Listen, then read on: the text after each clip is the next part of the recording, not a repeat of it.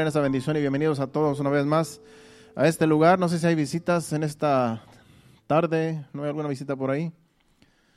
Creo que todos son ya de casa, ¿verdad? Anoche tuvimos un servicio glorioso aquí, ¿verdad? En el último servicio de los jóvenes, lo celebramos anoche. Si usted no pudo llegar, pues se perdió una bendición aquí.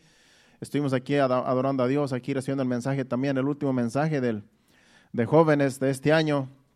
Y pues ya en la, después del servicio tuvimos una cena también eh, aquí al lado. Así es que estuvimos aquí, ¿verdad? Eh, gozándonos, disfrutando de todo y sobre todo dándole la gloria y la honra a nuestro Dios.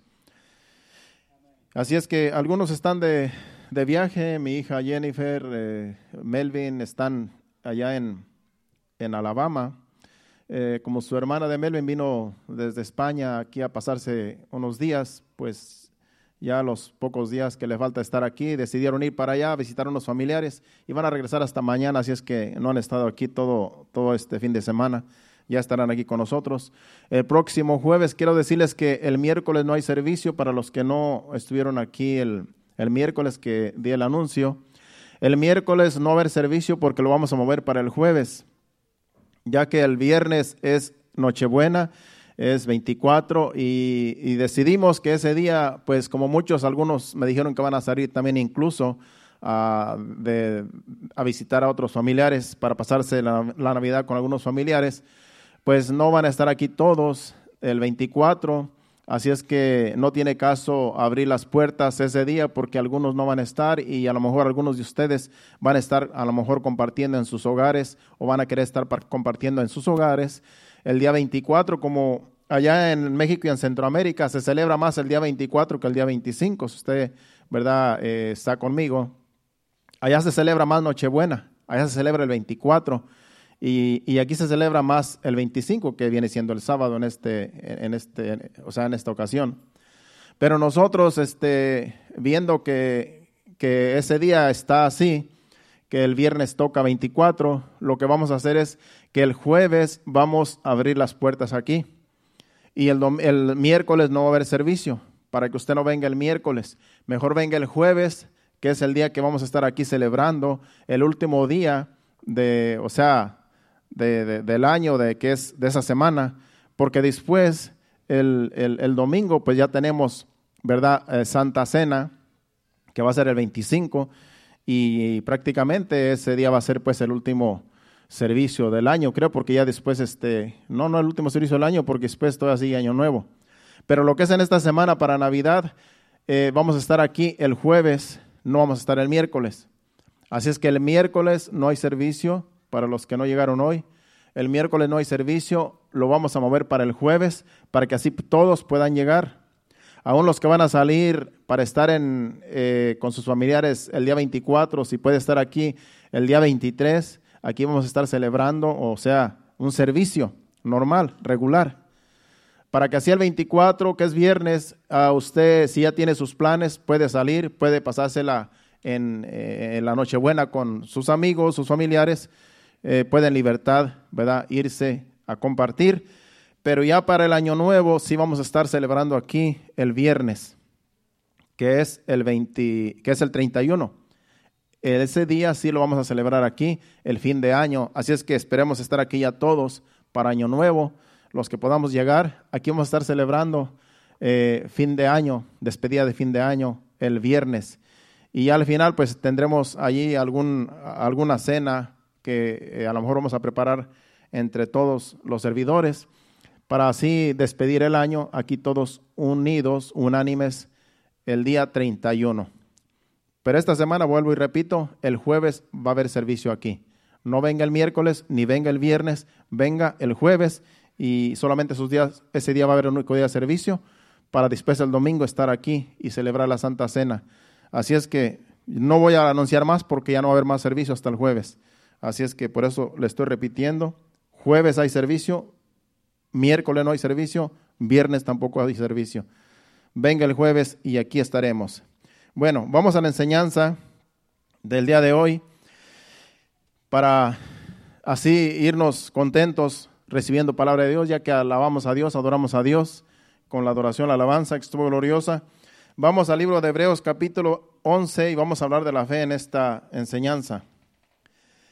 Es un mensaje que, que lo que es ese capítulo de Hebreos, todos los que conocemos de Biblia, sabemos que habla de la fe.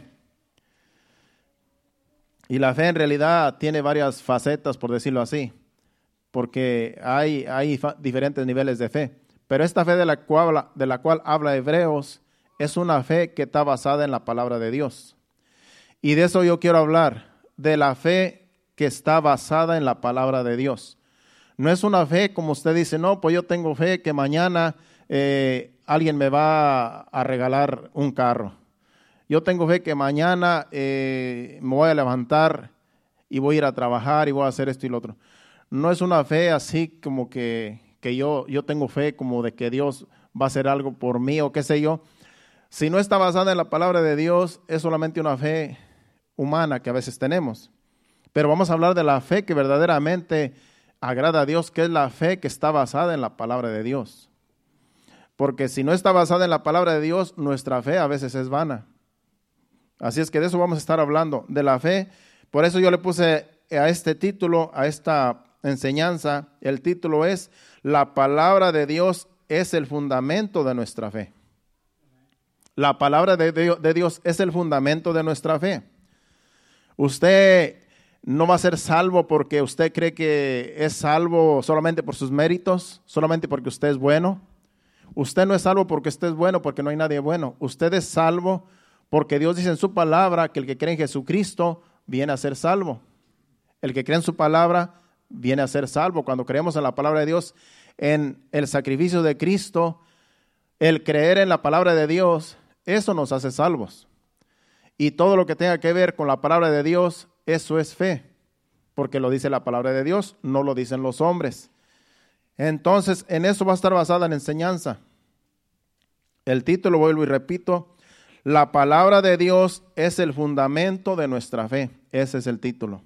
Hebreos capítulo 11, versículo 1 y 2. Y la, la enseñanza es bien extensa, pero voy a tratar de ser lo más breve que pueda para que el mensaje se nos quede a todos. Hebreos 11 del 1 al 2. Dice ahí, es pues la fe la certeza de lo que se espera, la convicción de lo que no se ve, porque por ella alcanzaron buen testimonio los antiguos. La fe es algo que no, que no vemos nosotros, como dice el versículo 1. Es una certeza de lo que esperamos, es la convicción de lo que no se ve. Pero vuelvo y repito, esa fe tiene que estar basada en la palabra de Dios. Y nos vamos a dar cuenta por medio de la enseñanza. Porque no vamos a creer cualquier cosa que nosotros pensamos que es que eso es fe. No, lo que tiene que ver con la palabra de Dios, eso es lo que agrada a Dios. Lo que no, no lo que nosotros creemos. Es como si alguien dice, yo tengo fe que, que si no voy a trabajar, Dios va a venir y me va a traer de comer. Dios va a mandar a alguien para que me venga a traer de comer. Yo tengo, porque hay personas que sí piensan. Dicen, yo soy hijo de Dios, yo soy hija de Dios y yo no necesito trabajar porque Dios me va a mantener. Esa, no es una fe que está basada en la palabra. Es una persona que es lazy, que no quiere trabajar y quiere que alguien le traiga comida. Y que Dios use a alguien para traerle comida. No. Esa no es una fe, ese es, es, ser aragán, como dicen algunos de ustedes. Eso es ser lazy. Eh, eh, ¿Verdad? Hay que trabajar. Porque la Biblia dice que el que no quiera trabajar, que tampoco coma. Entonces, eh, la, fe debe estar basada en la palabra de Dios. Si es una fe que nosotros creemos que así es, no tiene fundamento, esa fe es vana. Entonces, hay mucho que hablar sobre la fe, pero vamos a concentrarnos en, en, eso de que tiene que estar basada en la palabra de Dios, la fe que tenemos nosotros. Entonces, como dice ese versículo, es pues la fe la certeza de lo que se espera, la convicción de lo que no se ve. Porque dice el otro versículo, porque por ella alcanzaron buen testimonio los antiguos. ¿Por qué los antiguos alcanzaron buen testimonio? Por la fe, pero esa fe estaba basada en lo que Dios había dicho ya. Los antiguos que tenían fe, ellos esa fe la tenían porque escucharon que Dios había dicho algo y ellos lo creyeron. Por eso ellos tenían fe. No porque ellos se les ocurrió tener fe, no, sino porque Dios había dicho algo y ellos lo creyeron y ellos tenían fe de que Dios lo iba a cumplir. Es como nosotros ahora estamos esperando la venida de Cristo. La iglesia alrededor del mundo está esperando la venida de Cristo. Esa es nuestra fe. Esa debe ser la fe de todo cristiano que ha nacido de nuevo. Entonces nuestra fe está fundamentada en que Dios dijo, yo voy a venir y levantaré mi iglesia algún día. Es una fe que la debemos de tener. ¿Cuándo? No sabemos, pero algún día va a suceder.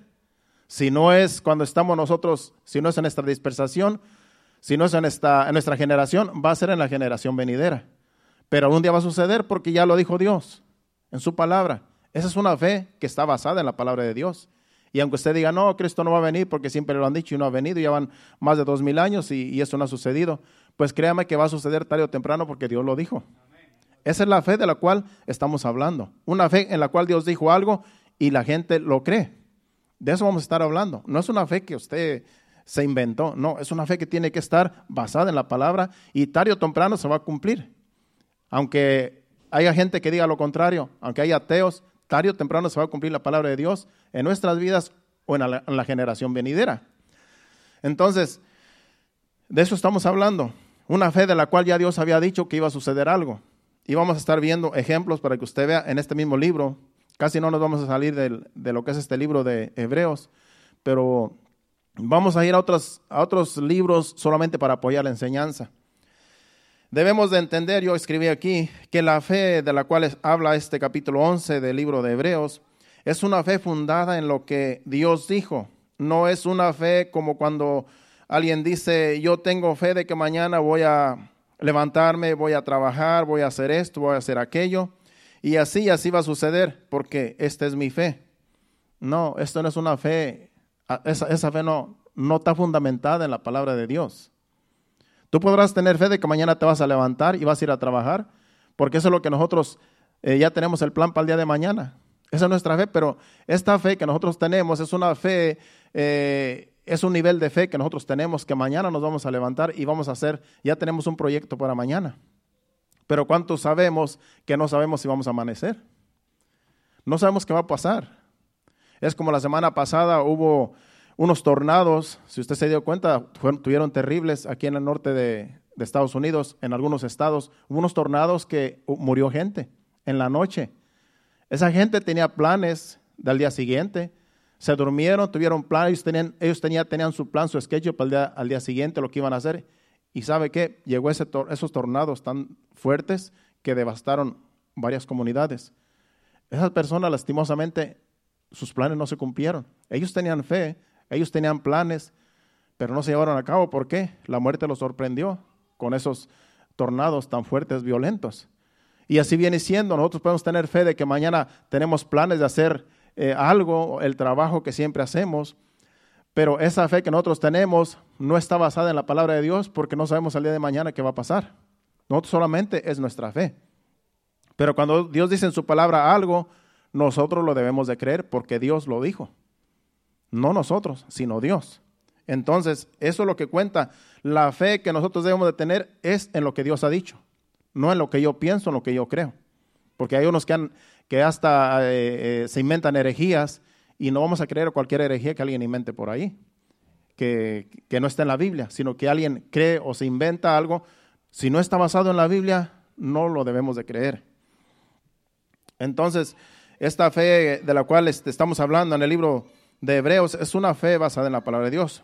Solo Dios sabe lo que va a suceder el día de mañana, porque tú tendrás fe de que mañana te vas a levantar y vas a hacer los lo, que tú tienes. Yo también tengo mis proyectos para mañana. Yo ya tengo mi schedule para mañana. Yo sé lo que voy a hacer mañana. Esa es mi fe. Pero mi fe no tiene ningún fundamento, solamente es algo que yo ya tengo planeado para mañana. Por eso tenemos que siempre decirle a Dios, Señor, que tú toma control de mi vida. Tú toma control de mi vida el día de mañana. Yo tengo mis planes, yo tengo este proyecto, pero yo quiero que tú me ayudes a realizar mis planes. Eso es lo que debemos de hacer nosotros. No estar seguros de que vamos a hacer lo que vamos a hacer en los planes que tenemos, en la fe que tengamos, que en realidad no está basada en la palabra de Dios, sino en, nuestros propios planes. Entonces siempre tenemos que poner a Dios en primer lugar. Decir, Señor, si yo mañana eh, me das el, el privilegio de levantarme y con buena salud, yo tengo estos planes. Pero primero Dios. Primero Dios, porque de eso se trata. Primero poner a Dios. Si vamos a Santiago capítulo 4, versículos de 13 al 15, ahí nos vamos a, dar cuenta de lo que yo estoy hablando. Que hay personas que hacen sus planes y ya tienen su plan, pero no ponen a Dios en primer lugar, por lo tanto, no deben asegurar lo que ellos van a hacer, como dice aquí. Vamos ahora a los que decís, hoy y mañana iremos a tal ciudad, estaremos allá un año y traficaremos y ganaremos, dice el versículo 14, cuando no sabéis lo que será mañana. Y aquí está el consejo, porque dice, porque dice, ¿qué es vuestra vida? Ciertamente es neblina que se aparece por un poco de tiempo y luego se desvanece. Y este es el consejo. En lugar de lo cual debéis decir, si el Señor quiere, viviremos y haremos esto o aquello. Eso es lo que debemos de nosotros decir, Señor, yo voy a, a dormir hoy, me pongo en tus manos, toma control de mi vida. Si mañana despierto con vida, voy a hacer esto y esto y esto otro, pero primero tú me vas a dar la vida mañana si tú me das la vida mañana, yo voy a hacer esto y esto y esto otro. Estos son mis planes para mañana. Pero primero Dios. Eso es lo que dice este versículo. En lugar de lo cual debéis decir, si el Señor quiere, viviremos y haremos esto o aquello. Esa debe de ser nuestros planes en la voluntad de Dios. Es bueno hacer planes, es bueno hacer, ¿verdad? Este, proyectos, pero primero poner a Dios en primer lugar. Tú tienes una carrera, tienes unos planes. Primero Dios. Antes de tus planes, primero pon a Dios. Dios tiene que estar basado en los planes de nosotros. Y si Dios lo quiere, así va a ser. Pero si Dios no lo quiere, Dios va a frustrar los planes. Así es que primero Dios, y ahí sí está la fe fundada en lo que Dios, en lo que Dios ha dicho ya en su palabra. Esa es la fe que debemos nosotros profesar. También vamos a Mateo capítulo 6, versículo 34, porque ahí también habla de que no podemos nosotros afanarnos por el día de mañana. Así que no os afanéis por el día de mañana, porque el día de mañana traerá su afán. Basta cada día su propio mal. Está hablando del afán y las riquezas. No nos afanemos por el día de mañana, porque el día de mañana va a traer su afán lo que está diciendo, tú no te preocupes por mañana, tú no te preocupes qué vas a hacer mañana, no te preocupes qué vas a hacer o qué, qué planes tienes para mañana, porque el día de mañana va a traer su afán. El día de mañana tú vas a estar preocupado por el día de pasado mañana. Por eso dice, basta cada día su propio mal. Por eso cada día debemos nosotros ponernos en las manos de Dios. Y a veces nosotros nos preocupamos por mañana, nos preocupamos por el mes que viene, por el año que viene. Nos preocupamos por el futuro cuando no sabemos si el futuro va, nos va a llegar, si vamos a llegar al futuro. No sabemos, solamente Dios sabe. Por eso cada día nosotros debemos eh, ponernos en las manos de Dios. Dice, basta cada día su propio mal, porque hay maldad en el mundo y, y los días son malos. Entonces, cada día nosotros tenemos que ponernos en las manos de Dios. Por eso en la oración del Padre Nuestro, si usted conoce la oración del Padre Nuestro, ¿qué dice Jesucristo en la oración del Padre Nuestro? El pan de cada día, dánoslo hoy. No dice el pan de cada día, dánoslo mañana. Padre, el pan de cada día, dánoslo toda esta semana y el mes que viene. No, en la oración del Padre Nuestro dice el pan de cada día. El pan de cada día, dánoslo hoy. Y el día de mañana usted va a leer, va a hacer esa oración. Padre, el pan de cada día, dánoslo hoy. No dice el pan de cada día, dánoslo mañana. El pan de cada día, dánoslo toda la semana y el mes que viene y, todos los años para no tener que volver a hacer la oración. No, cada día hay que hacer esa oración. Si usted quiere que Dios le dé el pan de cada día, pues cada día va a ser para ese día solamente. Por eso está escrita esa oración, el pan de cada día, dánoslo hoy. Porque si no fuera así, oye, Señor, yo te pido que el pan de todos los días de este año, empezando en enero, pues ya está hecho. Y ya no tengo que orar por el pan de cada día porque ya oré, una vez por todo el año, ¿no? El pan de cada día quiere decir que Dios quiere que cada día le pidamos a Él. Que cada día nosotros nos acerquemos a Él, Señor, dame el pan de este día. Mañana usted va en oración, Señor, te pido que el pan de este día me lo des hoy. Y así cada día. Dios lo que quiere es que nosotros tengamos un acercamiento a Dios, al Padre, para que Él, para que dependamos totalmente de Él. Así que no os afanéis por el día de mañana, porque el día de mañana traerá su afán. Basta cada día su propio mal. Cada día tenemos que depender de Dios, porque somos sus hijos y Él tendrá cuidado de nosotros, pero no podemos nosotros preocuparnos por el día de mañana.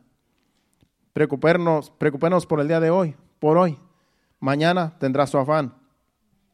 Por lo tanto, la fe de que habla este, este capítulo de, del libro de Hebreos, este capítulo 11, está fundamentada en la palabra de Dios. Si usted lee todo el capítulo detenidamente, usted se va a dar cuenta que todo ese capítulo está fundamentado en la palabra de Dios.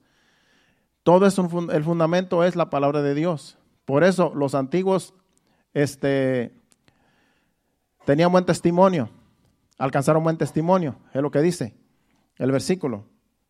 Si regresamos a Hebreos capítulo 10, versículo 38, este versículo ya estaba escrito en Habacuc capítulo 12, versículo 4. Vea Hebreos 10, 38 antes del 11. Dice, mas el justo vivirá por fe, y si retrocediere no agradará a mi alma. Este versículo que, cita aquí el, el escritor de Hebreos ya estaba escrito en Habacuc capítulo 2, versículo 4. Por eso este este, este, el escritor lo cita porque ya Dios había dicho. He aquí que aquel cuya alma no es recta se enorgullece, mas el justo por su fe vivirá. Entonces, el escritor de Hebreos lo trae en sus escritos del libro 11, de capítulo 11 de Hebreos. Porque ya Dios lo había dicho por medio del profeta Habacuc. Entonces, en esa fe nos basamos. El justo por la fe vivirá. Tú eres justo, tú eres hijo de Dios, siempre ten fe en Dios y vas a vivir por la fe que tú tienes en Dios. La fe en Dios es la que nos hace vivir, según ese versículo. Nos hace justos la fe. Entonces, la fe que nosotros tengamos tiene que estar basada en lo que ya Dios dijo en su palabra. Y así vamos a vivir toda la vida, por la fe en Dios.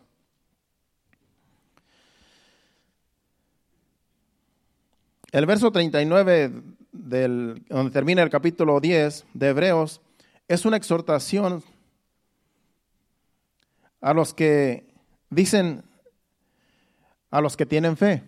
Vete al 39, que es el, último versículo. Dice, pero nosotros no somos de los que retroceden, de los, que retroceden para perdición, sino de los que tienen fe para preservación del alma.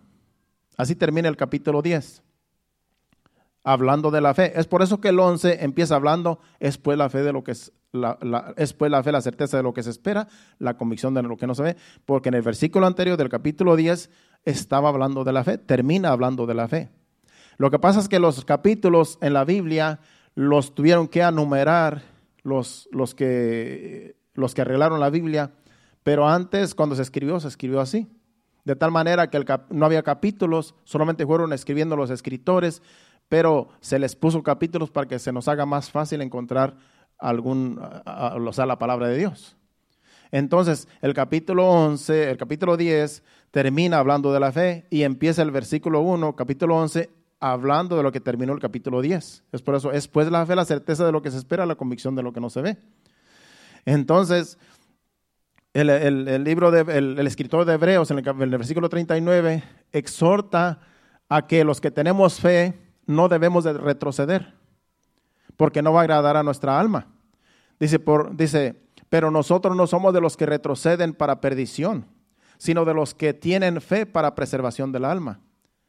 Lo que está diciendo que si tú tienes fe en Dios, has encontrado la verdad en Dios, no puedes retroceder, porque si tú retrocedes, entonces no agrada a nuestra alma. El alma que nosotros tenemos no va a agradar. ¿Por qué? Porque el alma es la que necesita ser salva. Hay que preservar esta alma por medio de la fe. Entonces no va a agradar al alma porque el alma se va a perder si nosotros retrocedemos. Entonces nosotros, nosotros no somos de los que retroceden, como dice ese versículo, sino los que tienen fe para preservación del alma. Así es que no retroceda para atrás. Si usted cree en Dios, usted es un hijo de Dios, no retroceda. Retroceder es volver a la vida pasada, volver al pecado, volver a la maldad y echar la palabra de Dios a un lado como que no existiera. Eso es retroceder. No podemos retroceder porque ya Cristo nos salvó por medio de su palabra. El Señor ya nos salvó. Ahora lo que tenemos que hacer es seguir hacia adelante porque Dios va a estar con nosotros siempre. Él prometió estar con nosotros todos los días hasta el fin del mundo. Entonces, lo que, nos, lo que tenemos que hacer es seguir hacia adelante, no volver hacia atrás, no retroceder.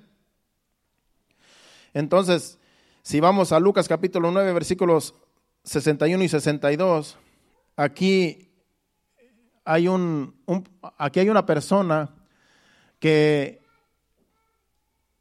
que quería seguir a Jesús. Vamos a leerlo. Entonces también dijo otro, te seguiré Señor, pero déjame que me despida primero de los que están en mi casa. Jesús le dijo, ninguno que poniendo su mano en el arado mira hacia atrás es apto para el reino de Dios. ¿Qué dijo esta persona mientras iba Jesús con sus discípulos? Señor, yo voy a seguirte, yo voy a seguir tus pisadas, voy a seguir tu camino, voy a seguir tus consejos, pero primero deja, que me despida de los que están en mi casa. En otras palabras, deja que primero vaya y, les, les, diga que yo te voy a seguir y después te vengo y te sigo. Lo que Jesucristo está diciendo, mira, si tú te regresas para atrás y hablas con tus familiares, ya no eres apto del reino, porque esto es no, no, no pidiendo opinión, opinión de nadie. Jesús sabe que cuando nosotros vamos y nos despedimos de nuestros familiares, ellos nos van a, convencer de que no sigamos a Cristo. Por eso esto es persona a persona, como dice hace rato Marvin en la exhortación. Esto es que Dios habla contigo y tú no tienes que ir a pedirle permiso a tus familiares para seguir a Cristo. Cuando la palabra de Dios, cuando el Señor me salvó a mí, yo no fui a ver a mis papás, no fui a ver a mis familiares que son tradicionales, no fui a decirles, ¿saben qué? El Señor me está llamando a su reino. El Señor me está llamando para servirle. Yo no fui hacia ellos, yo no fui a pedirles permiso, opinión, no fui a despedirme. Porque si yo me despido de ellos, mi abuelita me hubiera dicho, ¿sabes qué? Tú de aquí no sales, porque tú eres, e-, er-, eres eh, tradicional de, nuestros abuelos.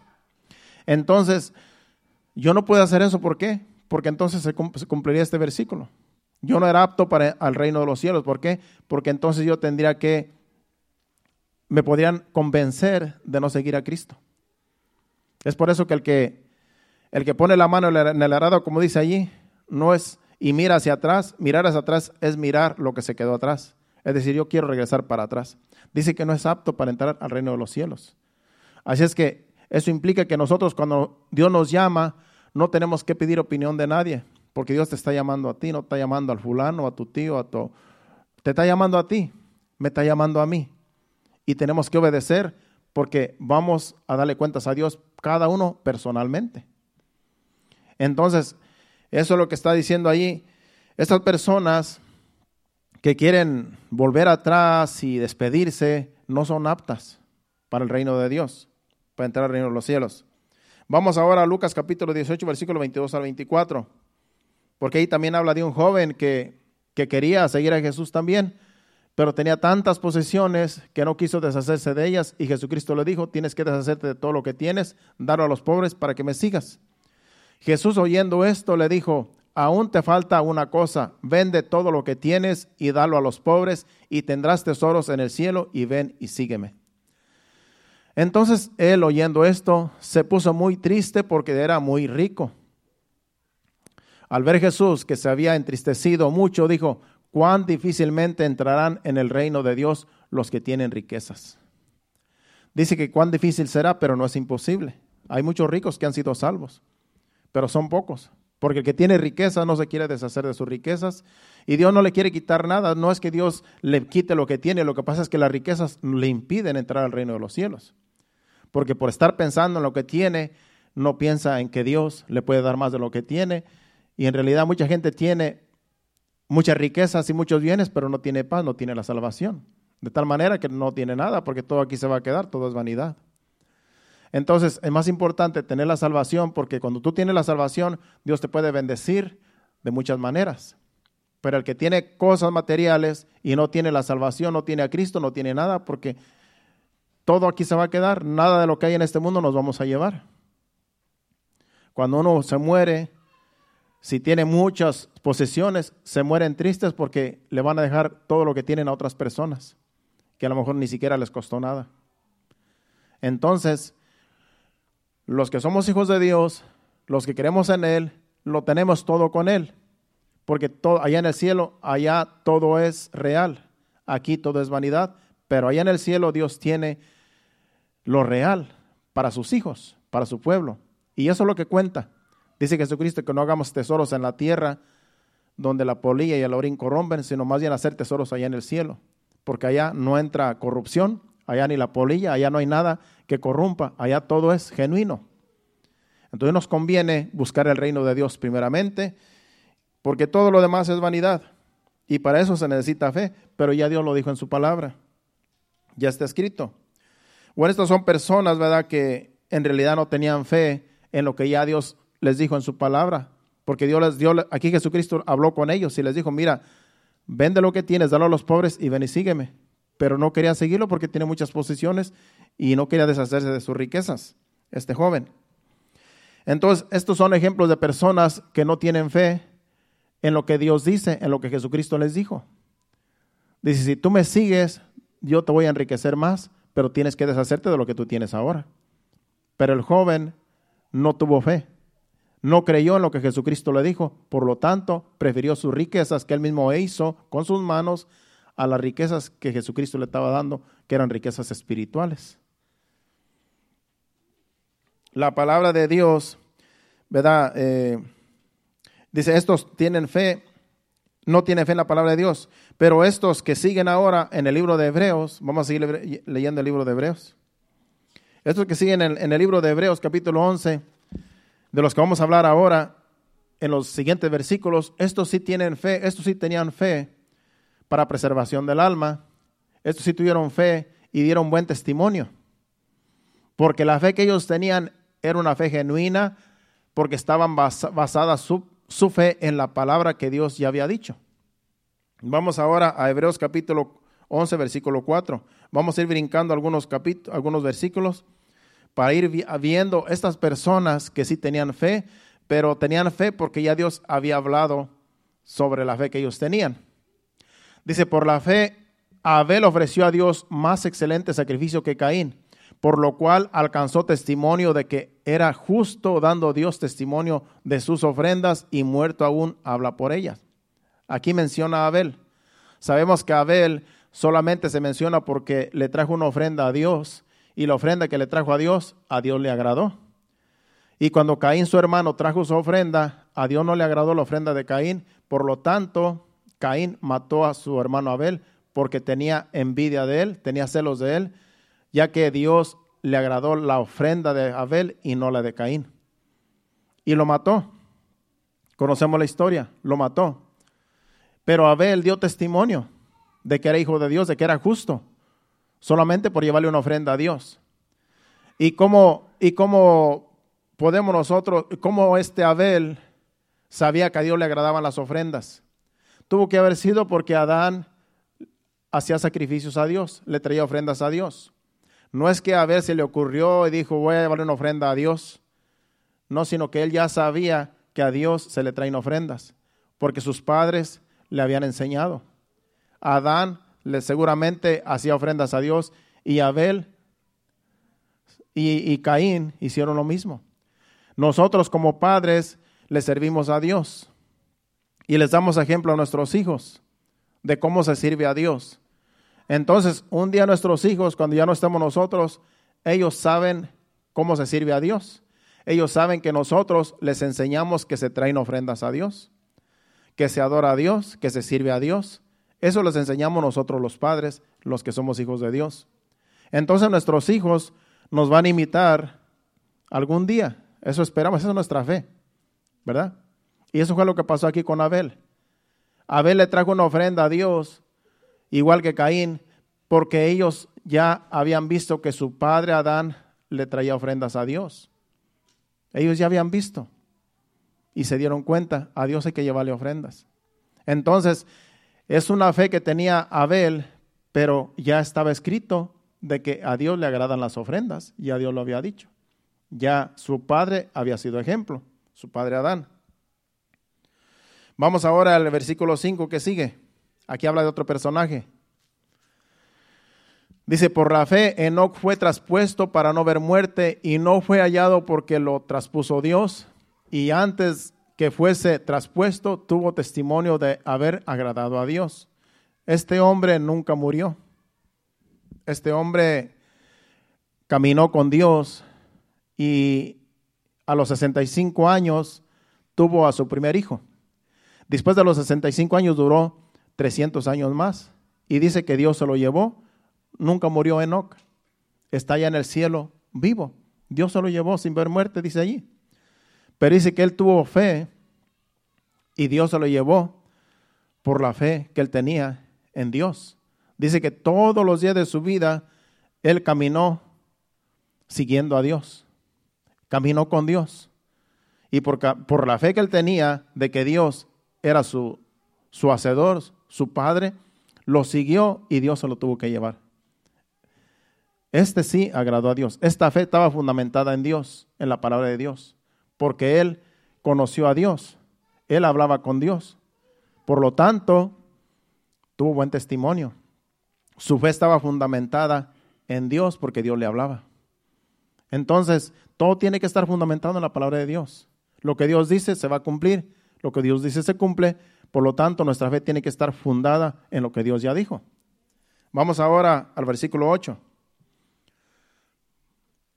Por la fe Abraham siendo llamado, obedeció para salir al lugar que había de, de recibir como herencia y salió sin saber a dónde iba.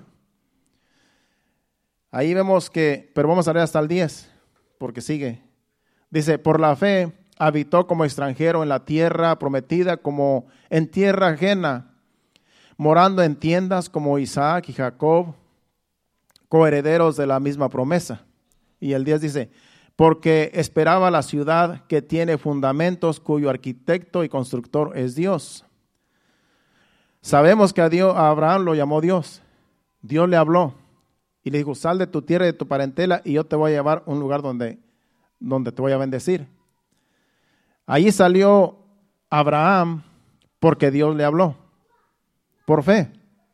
Él escuchó la voz de Dios porque no lo vio, pero escuchó la voz de Dios que le dijo, sal de tu tierra, de tu parentela y sígueme. Yo te voy a llevar a un lugar mejor. Esa fe fue basada en la palabra que él escuchó. Esa fe fue basada en la palabra que escuchó de Dios, que Dios le dijo, sal de tu tierra, de tu parentela y yo te voy a llevar a un lugar mejor. Él no dijo de repente, me voy a ir de mi tierra y mi parentela y, a ver cómo me va.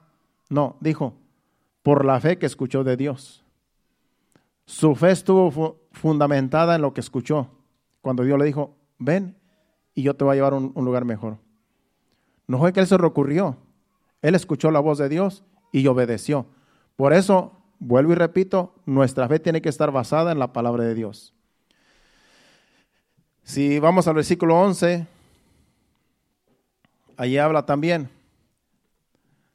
Dice, por la fe también la misma Sara, esta es la esposa de, de Abraham, siendo estéril, recibió fuerza para concebir y dio a luz aún fuera de tiempo de la edad, porque creyó que era fiel quien lo había prometido. Esta es la esposa de Abraham. Dios les había dicho, les voy a dar un hijo. Después de que llamó a Abraham, porque también se fue Sara con ella, perdón, con él. Y allá en la tierra donde Dios los, los llevó, allá les dijo, ¿saben qué? Yo de ustedes voy a hacer una gran nación, le dijo a Abraham. Yo de ti voy a hacer una gran nación. Y de ti van a nacer un hijo, de ti y de, tu esposa van a ser un hijo, y de ahí voy a, voy a traer tu descendencia. Pero Abraham ya era viejo. Abraham ya era viejo, ya era anciano. Y, y Sara era vieja y estéril también. De modo que era casi imposible, pero para Dios no hay nada imposible. Por eso Dios les dijo, aquí menciona a Sara, y Sara escuchó la voz de Dios, que le dijo, de ti van a ser un hijo. Y dice que Sara se rió. Dijo, ¿cómo de mí va a salir un hijo si yo estoy vieja? Mi, mi señor también ya está viejo. Pero dice que como ella se rió, Dios le dijo, así se va a llamar tu, tu, tu hijo. Isaac quiere decir risa. Entonces, de allí vino la descendencia de Isaac, porque Dios había dicho, los voy a, voy a, voy a, van a tener un hijo. Por la palabra de Dios, ellos creyeron y fue hecho, porque Dios les dijo y se cumplió. Ellos tuvieron fe en la palabra que Dios les dijo. Y así fue y sucedió. Conocemos la historia. Si vamos al versículo 13, aquí habla de otro personaje. Conforme a la fe murieron todos estos sin saber, sin haber, perdón, recibido lo prometido, sino mirándolo, mirándolo de lejos y creyéndolo y saludándolo y conforme, perdón, y confesando que eran extranjeros y peregrinos sobre la tierra.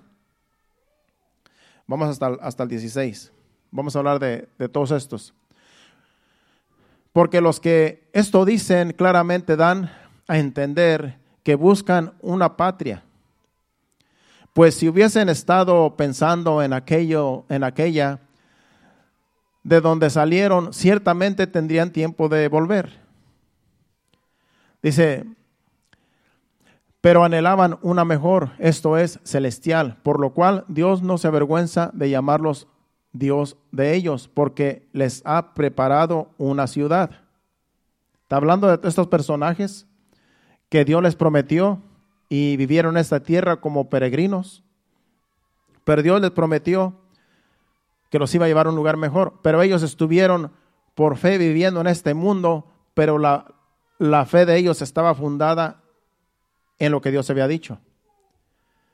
Y allá están en el cielo por la fe que ellos profesaron, allá están en el cielo ahora disfrutando de una patria que aquí no la encontraron, pero la encontraron allá, porque no tenían donde vivir, andaban por uno y otro.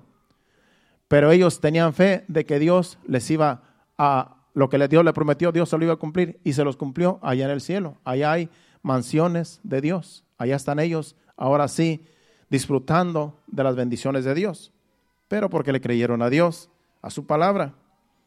Vamos al versículo 20. Nos brincamos al 20. Vamos a irnos brincando algunos versículos para terminar la enseñanza. En el versículo 20 dice, por la fe bendijo Isaac a Jacob y Esaú respecto a cosas eh, venideras. Dios, Jacob le dio la bendición a, a, perdón, Isaac a Jacob y también a Esaú de cosas que no se venían, que no se veían. ¿Por qué? Porque ya Dios había dado palabra de cómo iba a bendecir Dios a, a Jacob y también a Esaú. Ya Dios lo había profetizado.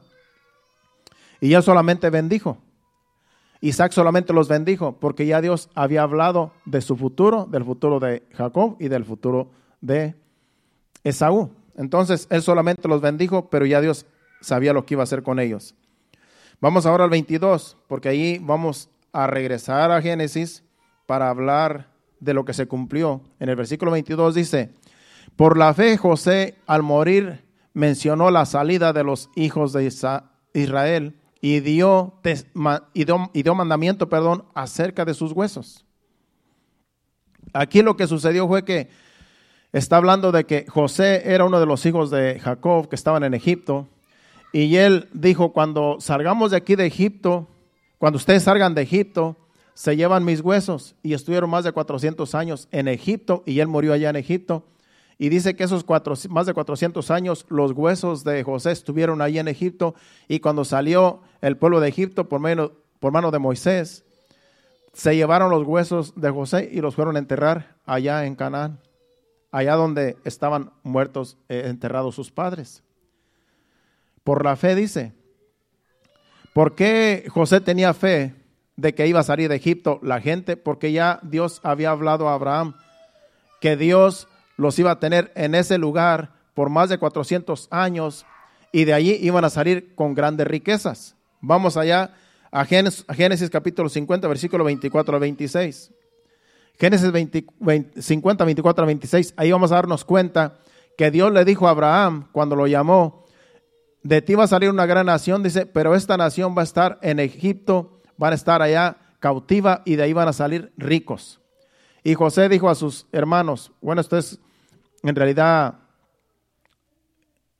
bueno, esto es más bien, esto es el, cuando José mm, sí, sí, le dijo que llevaran los huesos. Dice, vamos a leer eso, pero vamos a leer también cuando en Génesis capítulo 15 es donde está, donde Dios le dijo la promesa a Abraham que iban a salir de Egipto. Dice, y José dijo a sus hermanos, yo voy a morir, mas Dios ciertamente os visitará y os hará subir de esta tierra a la tierra que juró a Abraham y a Isaac y a Jacob. Dice, e hizo jurar a José a los hijos de Israel, diciendo, Dios ciertamente os visitará y haréis llevar de aquí mis huesos. Y murió José a la edad de 110 años y lo embalsamaron y fue puesto en un ataúd en Egipto. De aquí, ahí estuvo, estuvo como por más de 400 años, mientras estuvo toda la gente ahí cautiva en Egipto, ahí estuvieron los huesos de José. Pero cuando salieron, como dice aquí el libro de Hebreos, él tuvo fe de que se iban a, iban a, iba a salir el pueblo de allí y que se llevaran sus huesos se llevaron su cuerpo, y eran los huesos, y se lo llevaron. Cuando salieron de Egipto, usted va a la historia y dice que se llevaron los huesos de José. Pero vamos ahora a Génesis capítulo 15 para que usted vea que ya Dios le había dicho a Abraham antes de que naciera su hijo Isaac y que naciera toda esta gente, ya Dios le había prometido que iban a estar en Egipto, ya había profetizado y ahí iban a estar cautivos, iban a, iban a salir con riquezas. Capítulo 15, versículos del 13 al 14 de Génesis. Entonces Jehová dijo a Abraham, ten por cierto que tu descendencia morará en tierra ajena y será esclava allí y será oprimida cuatrocientos años. Mas también a la nación a la cual servirán juzgaré yo y después de esto saldrán con gran riqueza. La historia dice que cuando salieron de Egipto, despojaron a Egipto con alhajas, con oro, con todo lo que tenían. Los mismos egipcios se los dieron porque era una promesa que se iba a cumplir ya eh, más de 400 años. Dios dijo una palabra, se cumplió en Egipto cuando salieron de Egipto, porque ya Dios lo había dicho. Por eso José dice, un día van a salir de aquí, Dios los va a visitar, van a salir de aquí de Egipto y me van a llevar allá a la tierra de Canaán, se llevan mis huesos, porque ya Dios había dicho a Abraham que así iba a ser. Entonces la fe de José estaba basada en lo que Dios le dijo a Abraham, su tatarabuelo, su abuelo. Esa era la fe que tenía José. Lo que Dios le dijo a Abraham se iba a cumplir y se cumplió. Por eso toda, toda la fe de, todo eh, de toda persona tiene que estar basada en la palabra de lo que ya Dios dijo. Estos grandes, estos héroes de la fe, la fe de ellos estaba basada en lo que ya Dios había dicho. Por eso mismo es una fe que se cumplió. Lo que ellos, la fe que ellos tenían se cumplió. Porque ya estaba escrito. Vamos ahora al 24, versículo 24. Del 24 al 29. Y de ahí nos vamos a ir un poquito más rápido porque me quedan 10 minutos. Dice más también, vamos a Hebreos 11, 24 al 29. Porque va a traer algo muy importante para ir terminando. Dice, por la fe Moisés, hecho ya grande, rehusó llamarse hijo de la hija de Faraón, escogiendo antes ser maltratado con el pueblo de Dios que gozar de los deleites temporales del pecado, teniendo por mayores riquezas el vituperio de Cristo que los que los tesoros de los egipcios porque tenía puesta la mirada en el galardón. Por la fe dejó a Egipto no temiendo a la, ira del rey porque se sostuvo como viendo al invisible.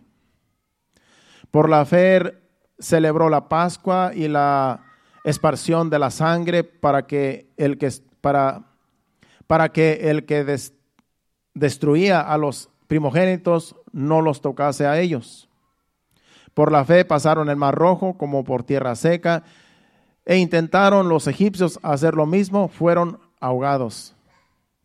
Vemos allí que todo lo hizo por fe, porque Dios le dijo, todo lo que Dios Moisés hacía, todo lo hacía por fe. Pero esa fe era porque Dios le decía, haz esto, y él lo creía. Todo lo que Dios le decía a Moisés que hiciera, todo lo hacía él, porque confiaba en Dios, confiaba en la fe. La fe más bien está basada en la palabra de Dios. Porque Dios le decía, haz esto y Moisés lo hacía. Extiende la vara y el mar se va a abrir. Él lo hacía porque Dios le decía. No es que a él se le ocurrió, eh, yo voy a extender la vara y el mar se va a abrir. Todo lo que Moisés hacía era porque Dios le decía, esto va a suceder, haz esto, y él lo hacía, por fe. No es que a él se le ocurrían las cosas, es que él obedecía a Dios. Y cuando él obedecía a Dios, se ponía en acción la fe. Eso es lo que debemos de hacer nosotros. La palabra dice algo, hay que nosotros basarnos en lo que Dios dice en su palabra para que nuestra fe tenga un fundamento. Si nuestra fe no tiene un fundamento en la palabra, no se va a cumplir. Tú podrás decretar y profetizar lo que tú quieras, pero si no está basado en la palabra, no va a ser así. Uno tiene que estar basado en la palabra, lo que uno, lo que uno, lo que uno, lo que uno profesa. Tiene que estar basado en la palabra. Esa es la fe que agrada a Dios, que esté basado en la palabra de Dios. No que a mí se me ocurrió, no que yo creo, no que yo pienso, no que yo opino. La palabra de Dios es la que cuenta, no nuestros caprichos, que a veces hay personas que quieren hacer sus propios caprichos y quieren que Dios obre conforme a sus caprichos, cuando en realidad no es la voluntad de Dios. Jesucristo mismo decía que no se haga mi voluntad, sino la tuya. Le decía al Padre en su oración. Vamos a ir terminando ahora, vamos a ver ahora eh, del versículo 30 al 31. Leamos, seguimos leyendo el 30 al 31 de Hebreos. Por la fe cayeron los muros de Jericó después de rodear siete días. Por la fe, Raab la ramera no pereció juntamente con los desobedientes, habiendo recibido a los espías en paz.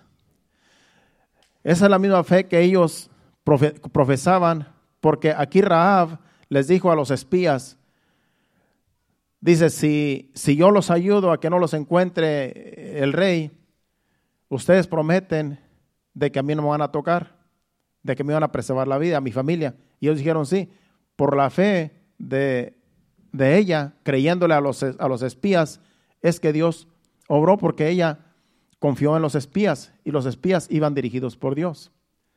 Entonces, todo tenía que ver con Dios. Toda la fe tenía que ver con Dios, con lo que Dios había dicho. Ahora del 32 al 34 habla de aquellos que salieron victoriosos por la fe, pero del 35 al 40 por la fe, todos estos, aunque alcanzaron buen testimonio, no recibieron lo prometido.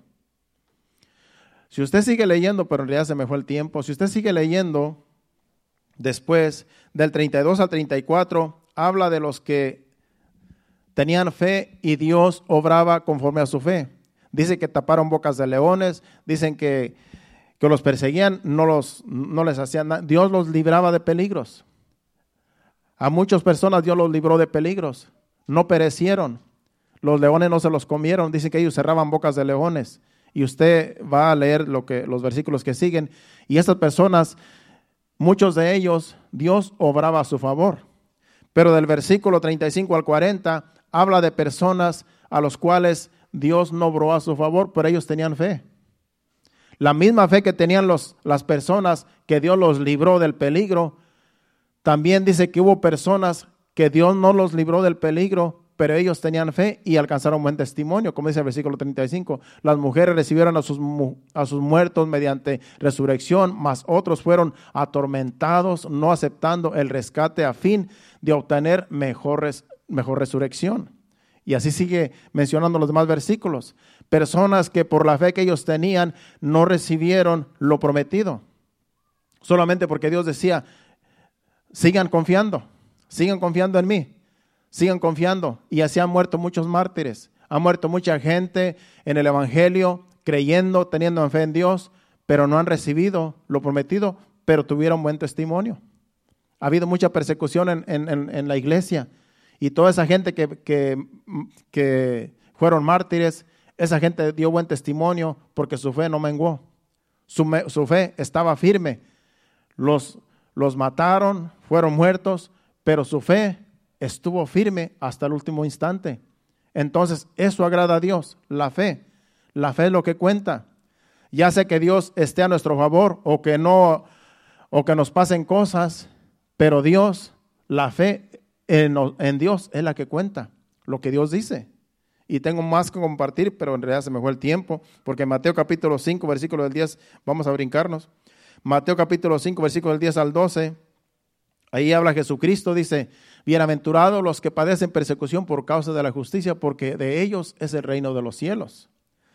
Bienaventurados sois cuando por mi causa os vituperen y os persigan y digan toda clase de mal sobre vosotros mintiendo. Gozaos y alegraos porque vuestro galardón es grande en los cielos, porque así persiguieron a los profetas que fueron antes de vosotros. Dice que somos bienaventurados cuando nos persiguen, somos bienaventurados cuando nos maltratan por causa de Jesucristo. Eso es tener fe. Aunque se burlen de nosotros, aunque nos maltraten, aunque nos critiquen, aunque nos quiten la vida, nuestra fe tiene que estar fundamentada en la palabra de Dios. Ya dijo Jesucristo que vamos a recibir persecución. Ya dice que, nos va a ir mal, pero también en, otros, en otro versículo dice que nos va a ir bien. Algunos es la voluntad de Dios librarlos del peligro, pero a otros no es la voluntad de Dios librarlos del peligro. Por eso ha habido muchos mártires, ha muerto mucha gente en el Evangelio. Pero su fe ha estado fundamentada en la palabra de Dios. Su fe no ha menguado. Y eso es lo que cuenta, hermanos. Venga lo que venga, pase lo que pase, su fe tiene que estar en Dios. Sea que Dios esté a tu favor, sea que no creas tú que no está a tu favor, nuestra fe tiene que estar fundamentada en Dios. ¿Qué le sucedió a Esteban en, el capítulo 7, versículos 54 y 58 de Hechos? Fue el primer mártir. Y él, tuvo fe hasta el último instante. Vamos a leer ahí. Hechos capítulo 7, versículos 54 al 58. El primer mártir dice, oyendo estas cosas, se enfurecían con sus, en sus corazones y crujían los dientes contra él. Estos eran los fariseos los que lo apedrearon. Dice, pero Esteban lleno del Espíritu Santo, puesto los ojos en el cielo, vio la gloria de Dios y a Jesús que estaba a la diestra de Dios y dijo, he aquí veo los cielos abiertos y al Hijo del Hombre que está a la diestra de Dios. Entonces ellos, dando grandes voces, se taparon los oídos y arremetieron a una contra él. Y echándole fuera de la ciudad, le apedrearon y los testigos pusieron los, las ropas a los pies de un joven que se llamaba Saulo, que después fue Pablo. ¿Qué hizo aquí Esteban? Él tuvo fe hasta el último instante. Él perdió la vida, pero dice que él miró a Jesucristo y miró los cielos abiertos y al Hijo de Dios a la diestra del Padre. Dice, dice Jesucristo que aunque nos persigan, aunque recibamos persecución, porque tengo más, más textos, dice que aunque nos persigan, Él va a estar con nosotros. Él no dice, yo no voy a permitir que les hagan daño. Dice, yo voy a estar con ustedes en las persecuciones. Yo voy a estar con ustedes hasta el final algunos los ha rescatado, a otros no, pero Él va a estar siempre, pero Él ha estado siempre allí. Sea que Dios rescate, sea que Dios permita, Dios va a estar con la persona que está dando buen testimonio de que es hijo de Dios. No vamos a perder, hermanos, con Cristo. No perdemos. Dice Jesucristo, no temáis a los que quitan, a los, a los que matan el cuerpo, mas el alma no pueden matar. Temed más bien aquel que tiene derecho de echar el alma al infierno. A Dios es al que hay que temer, no a los hombres. Los hombres pueden hacer cualquier cosa con nosotros, pero cuando nosotros estamos fundamentados en Dios, cuando nuestra fe está fundamentada en Dios, lo que haga el hombre no nos tiene que, no, no nos tiene que preocupar, porque Dios es lo que importa. Su palabra, la fe en Dios, eso es lo que importa para el Hijo de Dios. Y hay que tener fe de que Dios nos va a librar del, peligro. Nuestra fe tiene que estar fundamentada en que, Señor, guárdame de peligros, Señor, guárdame de todo mal. Esa debe ser nuestra fe porque dice su palabra que el que habita al abrigo del Altísimo morará bajo la sombra del Omnipotente. Eso dice la palabra y esa es nuestra fe. En eso sí tiene que estar nuestra fe confiando en Dios. En los salmos hablan muy bien de, de que Dios estará con nosotros. Es su palabra. Dios respalda su palabra pero a veces no va a suceder como nosotros queremos, pero es su palabra y hay que tener la fe en su palabra.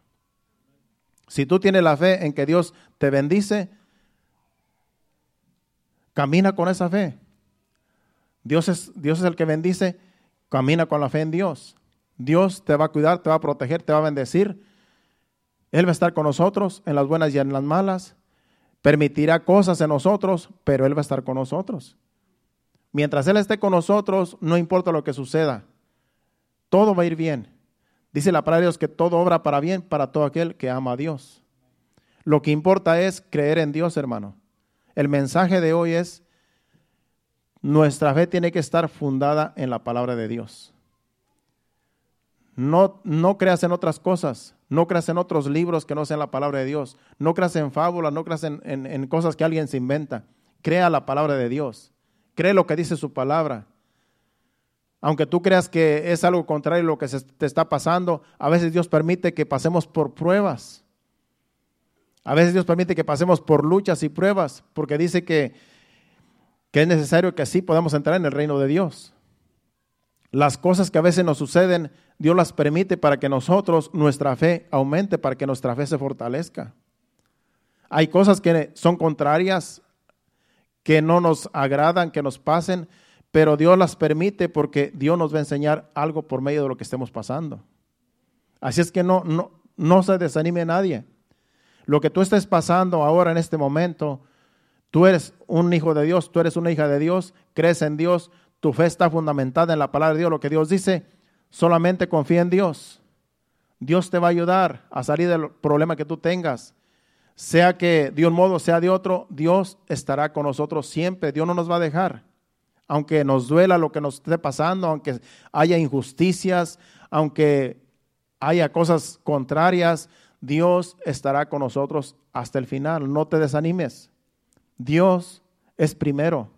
Si tú pones a Dios primeramente en tu vida, todo va a salir bien conforme a la voluntad de Dios. No conforme a nuestra, a nuestra voluntad, conforme a la voluntad de Dios. Lo que importa es creerle a Dios. Nuestra fe tiene que estar fundada en lo que Dios dice en su palabra y de ahí no hay quien nos mueva. ¿Qué tal si nos ponemos de pie? Porque el tiempo ha pasado y, y quise aprovechar hasta el máximo, pero yo creo que pudimos entender, hermanos. La fe que agrada a Dios es la fe que está fundada en lo que Dios ha dicho. Lo que está en la palabra de Dios, créelo. Cree lo que dice la palabra de Dios. Aunque tu mente diga otra cosa, Cree lo que dice la palabra de Dios. Cree lo que ya está escrito. Así yo he vivido todos estos veintitantos años, hermano. Agarrado de las promesas de Dios, agarrado de lo que Dios dice en su palabra. Y no ha sido fácil, ha habido momentos difíciles, pero Dios ha estado conmigo. Lo más bonito y lo más glorioso es que cuando tú estás pasando luchas y pruebas, tú sientes el respaldo de Dios. Tú dices, Dios, estoy pasando por esta aflicción. Estás llorando, estás gimiendo, estás pasando momentos difíciles, pero tú sientes el respaldo de Dios y eso es lo que importa. El respaldo de Dios, lo que Dios dice en su palabra, Dios nos va a respaldar. Por lo tanto, sigamos hacia adelante, hermanos. Por lo tanto, no, desmayemos, porque el final será glorioso. En este mundo se sufre, en este mundo todo mundo sufre. Sufren los, los que no son hijos de Dios, nosotros también sufrimos a veces pero sabemos que somos hijos de Dios y tenemos la fe en que Dios nos puede ayudar en cualquier situación que estemos. Tu fe esté fundada siempre en la palabra de Dios, no en otra cosa. Créele a Dios, lee la palabra, acércate a Dios, ora a Dios, pídele a Dios. Señor, tu palabra dice, Señor, tú, has prometido en tu palabra estar conmigo, estar con nosotros. Yo estoy aquí con esta necesidad, con este problema. Ayúdame. Confío en ti, confío en lo que dice tu palabra y Dios obrará de acuerdo a su voluntad y te hará sentir, yo estoy contigo. Gracias. Si alguien que quiere pasar enfrente, vamos a orar por usted. Si alguien que siente la necesidad y que oremos por usted, puede pasar enfrente y vamos a orar para que Dios lo fortalezca en lo que usted esté pasando. No solamente Dios sabe lo que usted esté pasando, pero si usted ha recibido la palabra, el mensaje, vamos a darle gracias a Dios ahí donde está y solamente dígale, Señor, ayúdame, fortaléceme, fortalece mi fe, ayúdame en lo que estoy pasando, en lo que me está sucediendo, ayúdame Señor, en ti confío y tú vas a hacer tu perfecta voluntad en mi vida, en lo que yo estoy pasando. ¿Cuántos dicen amén? Gracias Señor. Siga allí adorando a Dios, hablando con Dios y adoremos a Dios con este canto antes de despedirnos para así darle gracias a Dios por sus misericordias que son nuevas cada día. Gracias, Señor. Gracias, Padre. Dale gracias a Dios ahí donde está. Por lo que usted esté pasando, sea contrario, sea a su favor. La palabra de Dios dice que le demos gracias a Dios en todo. Y Él merece la gloria y la honra. ¿Qué tal si adoramos a Dios con este canto junto con los hermanos aquí, adoradores? Gracias, Señor.